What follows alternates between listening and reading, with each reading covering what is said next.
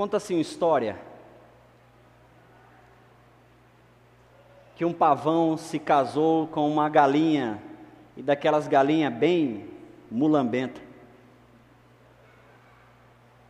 Não se aguentaram e perguntaram para o pavão: Pavão, por que, que você está com essa galinha? Você é um ser todo especial, você é todo diferente, né? Você tem plumas aí, tem uma pose tão eloquente, tão forte.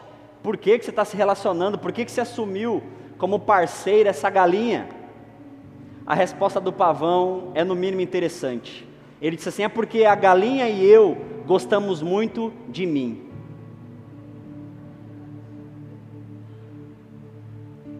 Orgulho. Queridos, eu tenho temido e tremido pregar essa série de mensagens. Está sendo difícil, viu? E eu não sei como está sendo a experiência para vocês, mas para mim parece que todo pecado que eu vou colocar aqui é o meu. Né? Hoje é o meu que eu vou falar. Aí o próximo hoje é o meu de novo. Aí o próximo meu de novo. Falou, não dá, né? Todo domingo ser o meu. Mas queridos, esse é um pecado que eu queria não menosprezando os outros, mas eu queria que você tivesse muito, mas muito carinho para olhar esse pecado. Quando Deus chama alguma coisa de pecado, é porque essa coisa é destrutiva para você e para as relações que você tem. Então, gente, não é à toa que Deus chama qualquer coisa de pecado. Se o texto bíblico, se a narrativa bíblica, se a história bíblica chama algo de pecado, é porque isso realmente não faz bem, é um veneno, é algo que é destrutivo para você e para quem convive com você. O orgulho é o pecado. Tomás de Aquino, um padre, um teólogo, um filósofo antigo, chamou o orgulho de pai dos pecados. É Tomás de Aquino e um dos primeiros a elaborar uma lista que você conhece muito bem, chamada os sete pecados capitais. Já ouviram falar? Quem já ouviu falar, por favor, levanta a mão aí. Ok, então, grande maioria já ouviu falar. O que são os sete pecados capitais? São os sete pecados cabeça. Capital é de capta, capta cabeça. Então seriam os sete pecados cabeça, os sete maiores pecados. E aí o Tomás de Aquino e outros vão dizer que o orgulho é o pai, é o mega pecado. É do orgulho que nasce todos os outros pecados. Então, queria te, realmente trazer esse peso para você de que, olha, quando falamos de pecado, já é ruim, já é algo venenoso, já é algo mortífero, mas quando falamos de orgulho, nós estamos falando do maior pecado, do pecado mais pesado, do, do pai dos pecados, de onde decorre todos os pecados. Eu vou ler alguns textos para vocês, e enquanto a gente vai ler alguns textos juntos, nós também vamos perceber algumas coisas que a Bíblia sugere para nós sobre orgulho. Então, por favor, abra o primeiro texto aí de Isaías, capítulo 11.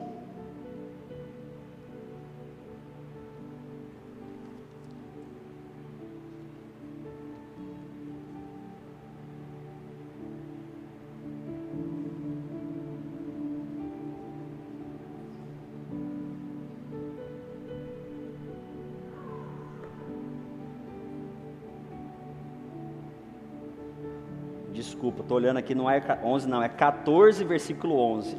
Fui para minha cola ali. Isaías 14, versículo 11.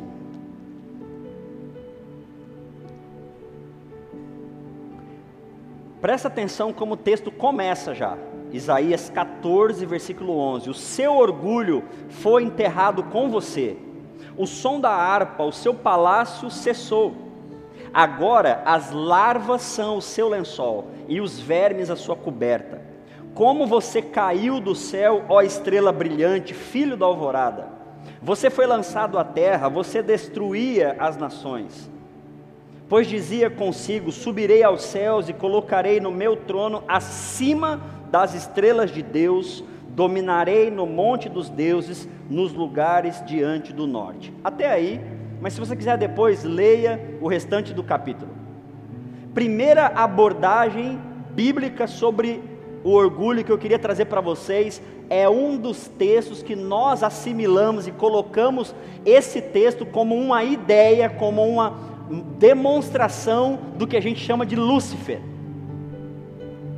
Então, o orgulho na Bíblia, ele, ele é usado, gente, para retratar Lúcifer.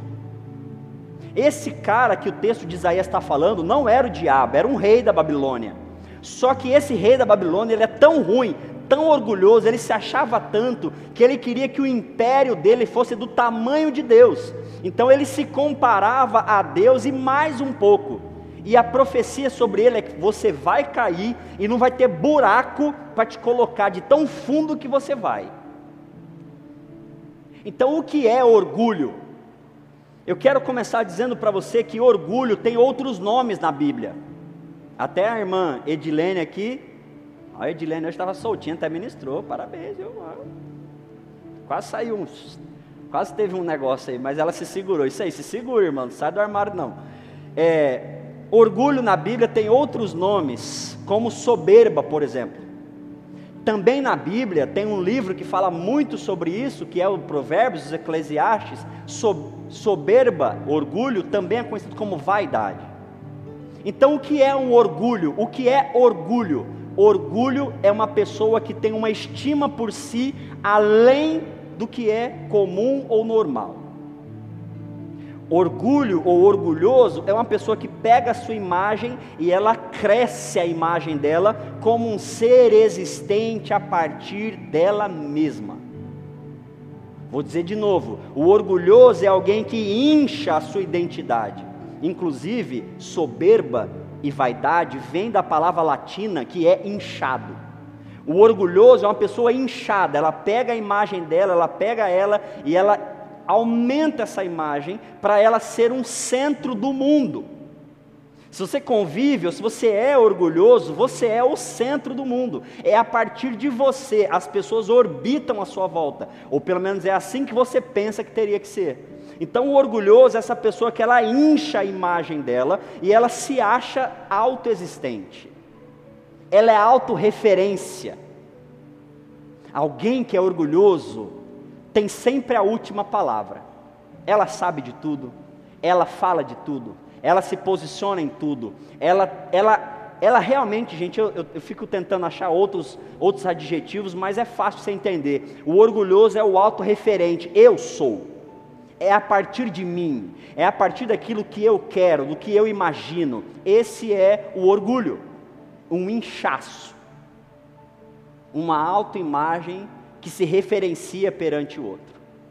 Mas tem outros textos, agora nós vamos dar um pulo grande lá para o Novo Testamento. Lá para a carta de Paulo aos Coríntios, capítulo 4. O Paulo tem uma fala aqui muito interessante, Coríntios 4, por favor. 1 Coríntios, desculpa, 1 Coríntios 4. Nós vamos ler versículo 7. Como é muito texto, hoje eu estou usando minha colinha aqui para não perder dos textos que tem aqui. Acharam aí? Versículo 7 diz assim: Pois que direito você tem, eu vou tirar do plural aqui, vamos colocar no, no singular. Que direito você tem de julgar desse modo? O que você tem de Deus, perdão, o que você tem que não foi Deus que te deu? Se tudo que vemos vem de Deus, por que se orgulha e esquece que tudo é uma dádiva? A pergunta que eu tenho para o orgulhoso, e eu vou imaginar que todos nós somos, é por que, que você se acha melhor que qualquer outra pessoa?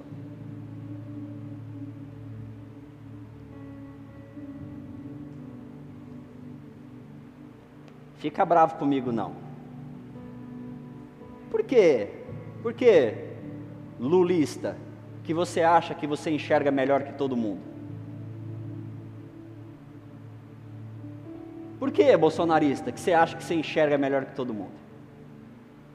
O que nós temos não foi dado de forma igual a todos. A ciência que você tem não é igual à ciência de outro. O Rafael Portugal tem uma sátira que eu adoro, né? acho muito legal. Os caras perguntam para ele: então, e a galera aí que é terraplanista? E ele fala um negócio que eu acho maravilhoso. Então, rapaz, os caras estudam pra caramba, anos e anos em Oxford. Depois ele vai, estuda de novo, faz pós, faz doutorado, e depois vai para NASA, estuda, estuda, estuda. Os caras analisam um monte de coisa para dizer algumas definições, mas quem tá certo é o cara de Apucarana. Né? Oh, bicho, é sério, velho? Que você é tão bom que o cara que é estudado você põe no bolso. E em épocas de doutores de Facebook, nós temos muita gente que é muito boa e sabe opinar em tudo. Quem é esse que sabe mais do que o outro, a quem possa julgar? É o que o Paulo está falando. Por que, que o teu orgulho diz para você que você é autorreferente? Por que, que a gente põe dentro de nós essa, essa eu queria chamar de larva, porque o Isaías falou, né? Essa larva maldita, por que, que a gente permite com que essa larva maldita traga dentro de mim essa sensação que eu sou autorreferente? E aí faz a gente pensar, C.S. Lewis tem uma fala, eu até postei, se eu não me engano, eu postei, era para ter postado que o orgulho é o estado de alma mais perfeito do antideus. Eita pega! O orgulho é o estado de alma mais perfeito, mais completo ante Deus. Por quê? Porque o orgulhoso, ele é um Deus em si. O a sensação, o bichinho do orgulho, quando pica a gente, a gente tem uma sensação, e eu queria dar essa imagem para vocês: o orgulhoso é quem olha de cima para baixo, aquele que tem o orgulho como, como pecado, como veneno da sua alma, ele olha a humanidade de cima para baixo, e aí o Paulo está perguntando: mas espera aí, nós não recebemos o tudo de todos? Nós não temos aqui o mesmo chão, é, é a mesma ambiência de todos aqui. Por que, que você está se achando acima? Por que, que você se acha no direito de julgar o outro? Por que, irmãos? Por que, que o nosso jeito de educar nossos filhos é melhor do que o do outro? Eu aprendi que uma família que se preza senta na mesa para almoçar e jantar. Casei com uma família que cada um serve a hora que quiser e senta no lugar que quiser para comer. Então, da onde eu venho, da onde eu olho, o estado familiar que se senta em volta de uma mesa é melhor. Quem disse? Eu disse. Quem é você? Eu sou eu, pô, dá licença. E se eu estou falando que é, é, não é? Então nós ficamos com essas angústias, com essas, com essas coisas que baseiam a nossa vida. E aí eu quero te dar uma segunda definição de orgulho. O orgulho não permite você perceber ou aceitar as tuas limitações, por isso que te mata.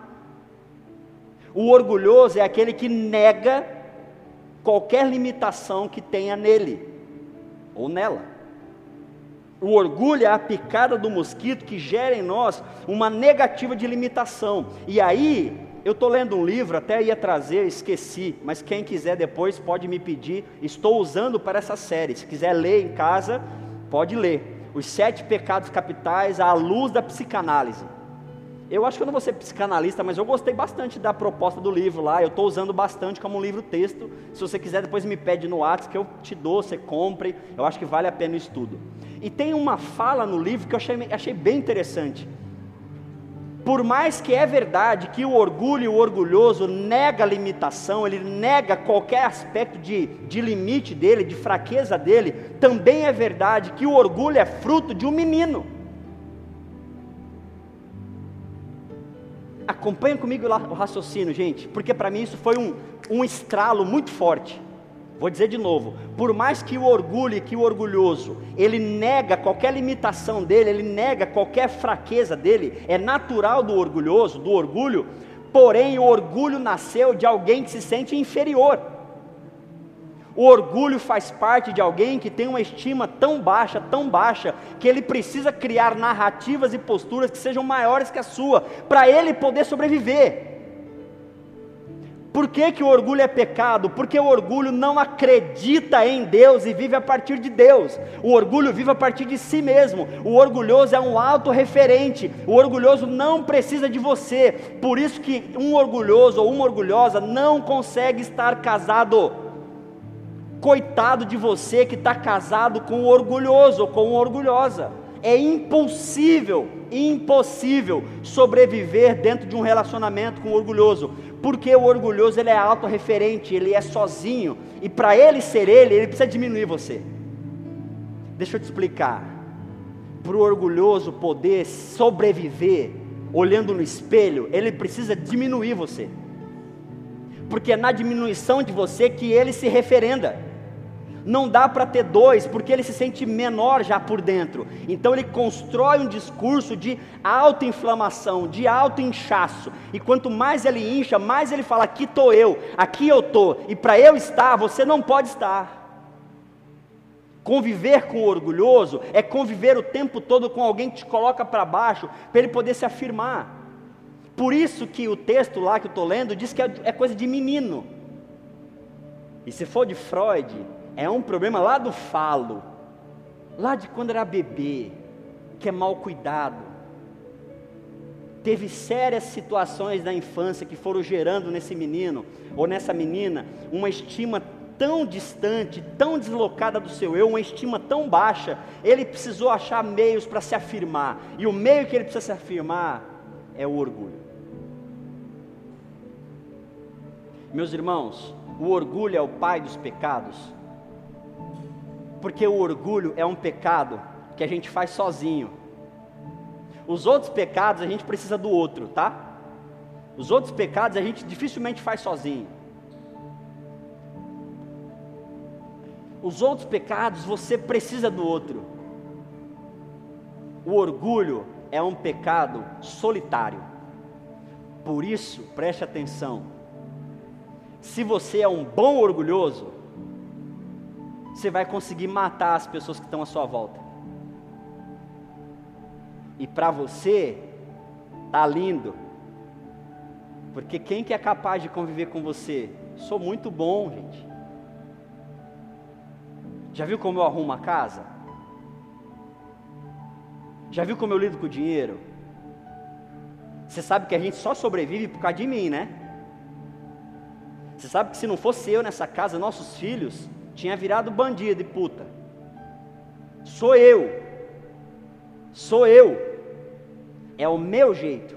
É a minha forma. É a minha presença. É a minha mão. É o meu trabalho. É a minha casa. É a minha vontade.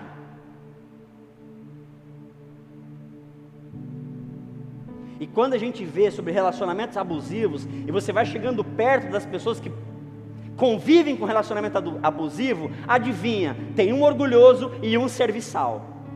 Tem uma orgulhosa e um serviçal. Um orgulhoso que é o centro do mundo, é as vontades dele, o desejo dele ou dela, né? Gente, estou falando dele é, em geral, tá? Nem sempre vou conseguir falar o ele, ela, ele, ela o tempo todo. Então, é, é essa vontade, é esse prazer, é essa tendência, é esse ego, é essa falta.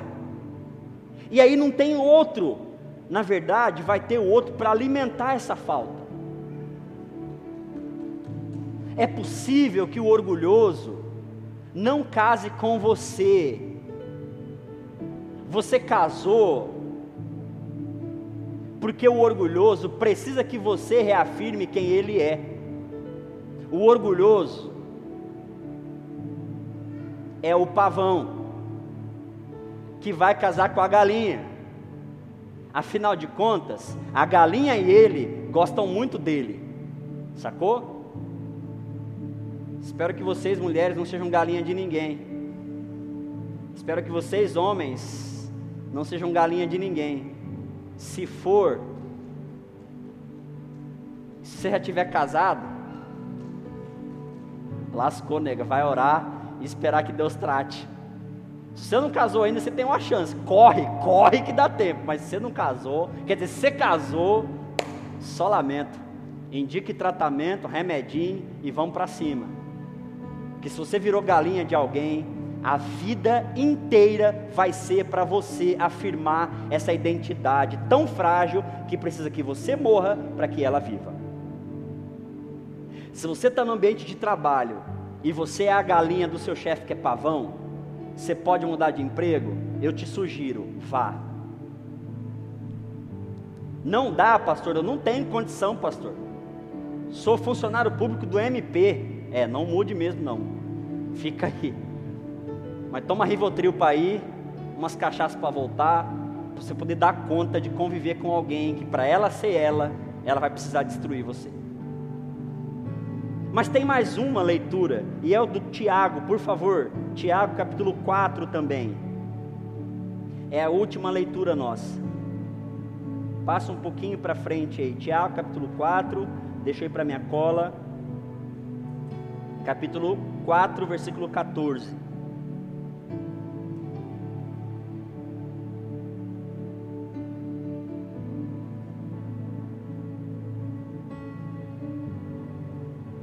Tiago 4,14 diz assim: Como é que você sabe o que será da sua vida amanhã?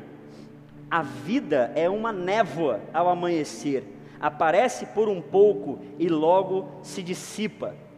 Como é que você sabe? Como é que você se garante tanto?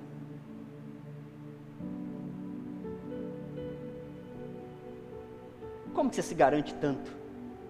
Como que você se acha tanto? A vida é uma névoa.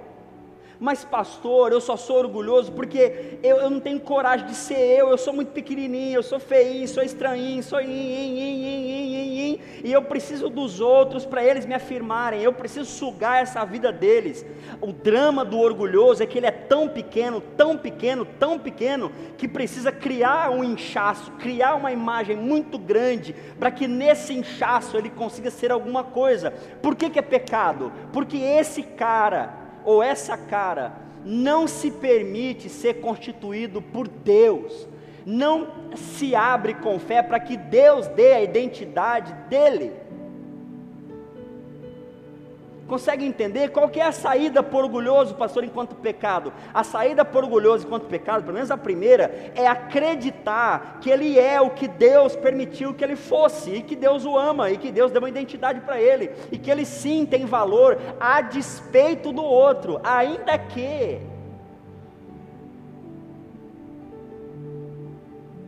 E gente, é muito duro estar tá nessa situação e eu me avaliei muito essa semana, falei, cara, será, será, será? E eu já preciso dizer para você, todos nós somos orgulhosos em alguma área da vida. Beleza? Tem gente que não é o orgulhoso patológico assim, esse exagero que eu estou falando. Mas todos nós alimentamos um orgulhinho, porque é gostosinho, você fica assim, Todos nós adoramos esse negócio, a gente fica A gente adora controle. Eu preciso ser e eu preciso mostrar para você que eu sou. Não basta eu ser, eu vou ter que mostrar para você que eu sou. Então a gente alimenta isso. E aí é interessante que a fé, ela fala: "Meu, você é filho e filha de Deus. Deus amou todo o mundo de igual maneira e deu o filho para todos. E todos nós somos iguais. E aí, esse cara que é tão pequenininho, essa cara que se sente tão pequenininha, ela tem que ter fé em Deus, para não precisar subir no outro para poder se afirmar enquanto eu. Isso é muita fé. E aí essa semana eu fiquei me relendo e eu fiquei vendo se eu estou nessa situação, se eu estive. E eu lembro de muitas fases da minha vida onde eu estive nessa situação, que a minha baixa estima, por ser preto, por ser franzino, por não ter altura de natação, eu nadei dos 7 aos 13, 14 anos da minha vida, e modéstia à parte, eu era bom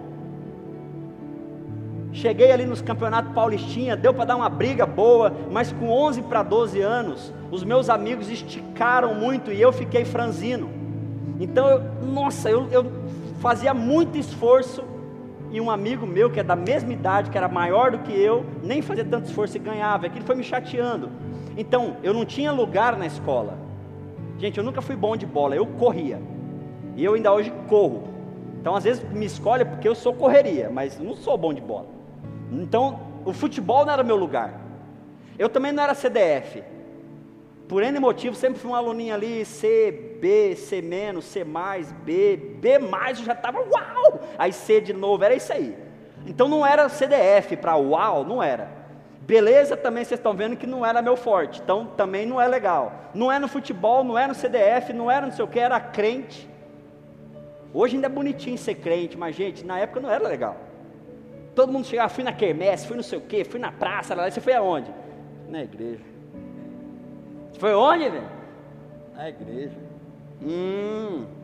Então, cara, quem era o Joás? Eu não tinha onde me afirmar. Então eu comecei a fazer uma coisa que não era de mim, mas foi o jeito que eu me encontrei de aparecer. Comecei a ser o palhaço da turma. Era o jeito que eu podia fazer para. Ô, oh, tô aqui também, tá? E chegou numa fase de 12 para 13 anos, que talvez é uma das piores fases para o menino. Porque ele tem que escolher, ou ele vai ser o galinha, pegador, e aí vocês estão vendo que me falta, né? Além da beleza, eu também não era de conversar, então não era, essa aí não ia ser a minha figura. Aí eu era caminho das meninas para os meninos, que deixava mais bravo ainda. As meninas vinham tudo em mim. Ô oh, Joás, ajeita aí. Pô, inferno ajeitar, bicho. Isso aconteceu até com a Tayana, você acredita? Não sei se eu contei para vocês, eu estava no retiro, já estava trocando ideia com a Tayana, tarará, tarará, tarará, e ia ter a noite de gala. Jantar de gala, você convida a menina para jantar, né? Claro. E eu já estou aqui, um medo lascado, mas já estava me armando aqui. Aí teve um vôlei e ela falou: Eu queria conversar com você. Opa, sim senhora. Acabou o jogo, ela saiu de lado assim, eu já fui atrás, já fui faceiro. Ela chegou para mim: Você pode ir com a minha amiga no jantar? Gente, olha, eu não, não consigo falar para vocês a, a, raiva que deu. Eu quero você, guria, que seu amigo, que. Ah, é que ela tá sozinha, dane-se ela, que eu quero saber com ela, rapaz. Eu tive que ir com a amiga. Droga. Eu falei, você vai com quem? Ai, o André me chamou. Por isso que eu não gosto de André. Nada aconteceu, mas André. É pior que André é um grande amigo, nem queria nada, assim, enfim. Mas até com a Tayana eu ficava de meio. Falei, cara, eu vou ter que fazer alguma coisa. Eu não sou chavequeiro, não sou bonito, não sou pegador. Eu sou o amigo que fica levando leve trás. Eu quero parar com esse negócio. Eu vou ter que fazer alguma coisa. Aí eu comecei a fazer gracinha. Aí deu certo. Eu lembro que a primeira gracinha que eu comecei a fazer, eu ganhei uma lupa do meu pai. E eu sentava encostado aqui na, na janela, na, no, sempre gostei de ficar sentado encostado na parede. E eu estava aqui brincando na minha mesa, e eu fiz assim com a cortina, o sol pegou, e eu fiz assim na minha mesa saiu fumacinha. Aí me deu a ideia de jogar no pescoço de quem estava na frente, só para ver o que, que dava. Aí eu só dei uma levantadinha na lupa assim, foi, começou a sair fumaça. Aí eu guardei, ah, velho, aí, virou febre queimava todo mundo no pescoço, guardava, ficava de boa. E aquelas brincadeiras de guri, e eu fui aprendendo a fazer, e eu tinha um juramento na minha casa. Meu pai me falou: se eu for convidado para ir à escola por causa de recadinho do senhor, vai ser só uma. Então adivinha, eu nunca fui para a diretoria, jogava no colo dos outros, conseguia sa sair pela tangente e eu me livrava. E aí eu comecei a ser o convidado para gracinha. Joás, o que, que você acha? Que a gente vai fazer? Nossa, gente, aí, aí eu cresci. Depois fui mostrando minhas habilidades com bombinha. Gente, eu era gente boa pra caramba. Só, só que assim, essa falta que eu tinha, eu precisava me aparecer. E eu sempre gostei de bombinha. Comecei a fazer bombinha caseira.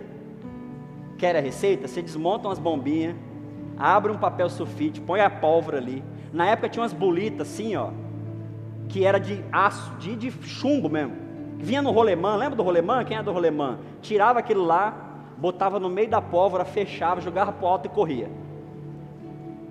Só que você tinha que correr, porque quando a bombinha batesse no chão, aquela bolita de aço, ela vai para qualquer lugar. Ela podia acertar qualquer um. Claro, quebramos muito vidro, estragamos muito carro. Quem que foi? Não sei. Daquilo lá, a história foi constituindo e até quando eu não queria fazer gracinha, eu precisava fazer gracinha. Afinal de contas, como é que eu vou ser eu aqui? Cadê a minha identidade? A droga do orgulho é essa necessidade que a gente tem de achar coisas em nós para poder inchá-la e fazê-la valer. O orgulho é uma desgraça, porque dentro dessa lógica, em algum momento, você começa realmente a acreditar que você é isso que você está se construindo. Pastor, não, mas eu não sou isso aí, eu não tenho essas categorias, eu não sou esse louco, esse orgulhoso grande. Então tá, então pergunte para você e olhe para as relações à sua volta, como é que as pessoas se lidam com você? Você lida bem com crítica? Você tem facilidade de reconhecer seus erros? Você recua? Pode ser que você não seja essa potência de orgulho capaz de botar todo mundo abaixo de você o tempo todo. Tudo bem, pode ser que você não seja isso. Mas o orgulho é só essa essa picada de mosquito que gera em nós uma sensação de que eu sei o que é certo e o que é errado. Sou eu que leio melhor a história. É a minha versão que tem que ser ouvida. É o meu jeito, é a minha fala, é o meu lugar, é a minha a minha a minha organização. E aí, quando a gente vai para relacionamentos, meu Deus do céu, gente, às vezes errados, nós não queremos dar o braço a torcer. Porque o lugar do errado para nós é sempre um lugar de demérito, não é? Estar errado para nós não é só uma questão de, pô, errei, perdão, cara, errei, desculpa meu amor, perdão, cara, eu... ah, perdão, perdão, falei demais, falei errado, desculpa. Para nós é muito mais do que isso, é a minha identidade. Para nós e para nossa contemporaneidade, estar errado é sinal de fracasso. Estar errado mexe com a tua identidade. Por isso que a gente tem muita dificuldade hoje. E pior, eu quero encerrar dizendo que, olha, toma cuidado com o que você ouve. Eu também ouço muita gente, eu ouço muito cara do, do empreendedorismo, também ouço um monte de gente que diz: vai, você é o cara, você vence, você faz, você é, e a gente, a gente já está Só que nem sempre dá, nem sempre funciona, nem sempre resolve, nem sempre você vence, e nem sempre você acerta.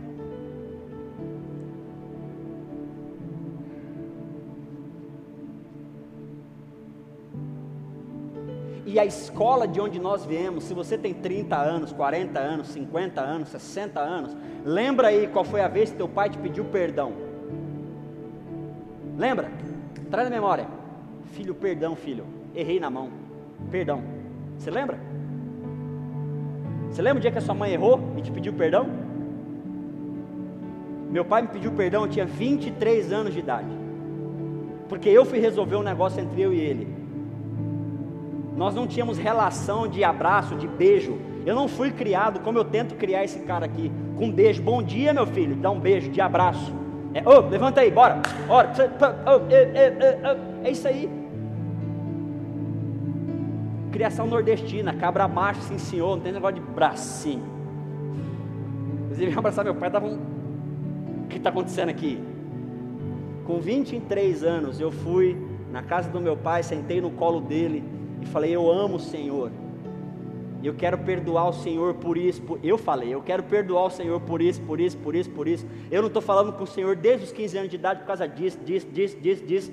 E a lágrima dele rolou. Foi a segunda vez que eu vi ele chorar. A lágrima dele chorou. E ele falou: Perdão, filho. Porque da onde eu aprendi com meu pai, ser um pai presente, bancar a sua vida, para mim já era muito numa paternidade. Eu não sei te amar de beijo, de abraço, porque eu não aprendi também. Aquele dia ali, a minha história com Jonas mudou completamente. Hoje nós nos vemos, ele me beija, eu beijo ele, a gente se abraça. Aquele dia foi a primeira vez que meu pai pediu perdão. Eu tinha 23 anos de idade. Então, qual é a minha referência de paternidade humilde? Qual é a referência que eu tenho de um homem ou de uma mulher na minha vida que acima de mim na hierarquia se rebaixa e pede desculpa? A gente não tem. E talvez você que esteja aqui com 40, com 50, com 30, eu estou falando dos mais velhos porque é uma escola que a gente todo, a maioria de nós viveu. A nossa escola era essa. Os acima não, não, arreda, não arreda. Quem está em cima não baixa, nunca, never. Como é que você se constituiu como pai, como mãe? Como que você se organiza como funcionário? Quem é você como chefe? Como que você se alimenta intimamente para se posicionar diante das pessoas? Dependendo das referências que você tem, você se mostra e se alimenta de orgulho para poder se manter. Porque o nosso mercado diz: ou você faz as pessoas te verem e te respeitarem, ou você vai ser atropelado e atropelada. Não é isso, gente? É isso. Meu primeiro emprego eu perdi, porque a gente aprendeu que a gente não leva desaforo para casa, não é? A gente não engole sapo, né? Não é isso que a gente aprendeu? É. Então eu botei na minha cabeça, eu não vou. Meu pai nunca gritou comigo, e é verdade, meu pai nunca gritou comigo. Nunca. É só o olhar, a gente, opa, acabou, realmente nunca precisou gritar comigo. Eu atendo um cara que era meu chefe gritando no telefone. Eu falei, senhor, é o seguinte, nem meu pai gritou comigo, eu não estou te entendendo. Quando você quiser conversar comigo igual gente, você me liga. Aqui não. Respondam para nós. No mercado de trabalho a gente não engole, sabe? Hum? E da onde que a gente tirou isso então? Por que, que a gente não pode engolir sapo? O engolir sapo mexe com a sua identidade? Diz quem você é? É? Irmãos, em nome de Jesus. Eu não estou falando que é certo, que é legal, que você tem que ser besta, pelo amor de Deus, eu não estou falando isso. Só estou falando cuidado com os veneninhos que estão por aí e que vão entrando nas narinas e vão nos alimentando de um orgulho que vai te matar e vai matar quem está à sua volta. Eu quero orar com você e pedir assim muito discernimento do Espírito Santo na sua vida. Porque orgulhoso é uma vida centrada a partir de si, é a minha necessidade, é o que eu preciso. Você precisa me dar o que eu preciso. Você já ouviu isso? Não responda. O orgulhoso é uma pessoa que é inchada. Só que esse inchaço é uma bolha que um dia vai estourar. E gente, o tombo não é brincadeira. Por favor, não construa a sua vida num inchaço, em uma bolha que, bot... que você construiu. Um dia, tudo isso vai por água abaixo. E eu digo por último: se você quer o um mínimo de relacionamentos saudáveis, você vai precisar trabalhar esse seu orgulho. Ele quase matou o meu relacionamento. Ele vai matar o seu, se não já matou. Se já não está fedendo carniça. Queridos, Pastor, mas o meu casamento está tudo bem. Deixa eu te falar uma coisa. Vamos supor que você é orgulhoso. Se a outra pessoa que vive com você não tiver o mínimo de condição emocional, ela nunca vai te largar. Ela está morta, está fedendo, mas não sai de perto de você, porque ela é igual a você. Ela também tem um senso de inferioridade tão grande que ela não se permite sair dali. Está morrendo, mas ela não tem coragem de sair daquela estrutura. Ela vai continuar ali, morta. E você matando ela o tempo todo. As pessoas só saem daqui quando já estão assim, já foi já, já, já escapou, já não dá mais. Quero dizer para você em nome de Jesus, se coloque para a vida no que Jesus mais ensina.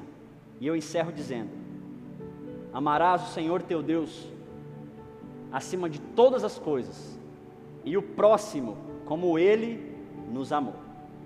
É isso. Você está se achando? Põe na tua cabeça: amarás o Senhor teu Deus acima de todas as coisas, e o próximo como Jesus ama. O que é óbvio para você não é óbvio para o outro, em nome de Jesus. O que você acha que é certo não necessariamente é certo para o outro, gente. O que você acha que é a coisa mais, meu Deus, por que, que fulano não enxerga? É só porque ele ou ela não é você. Simples assim.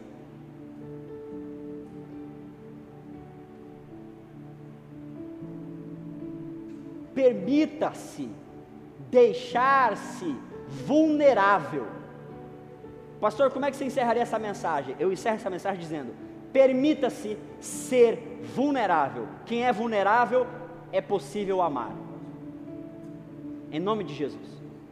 Pastor, mas tem área que eu não consigo. Então apresenta diante de Deus agora isso. Eu preciso ser vulnerável. Pastor, mas se eu for vulnerável e a pessoa me abandonar, é um risco. É um risco. Mas é melhor você ser vulnerável e saber que alguém escolheu te amar do que manter um relacionamento subindo em cima do outro para poder se garantir enquanto pessoa. Irmão, em nome de Jesus, que Deus te liberte do veneno do orgulho. Baixe sua cabeça, ore um pouquinho.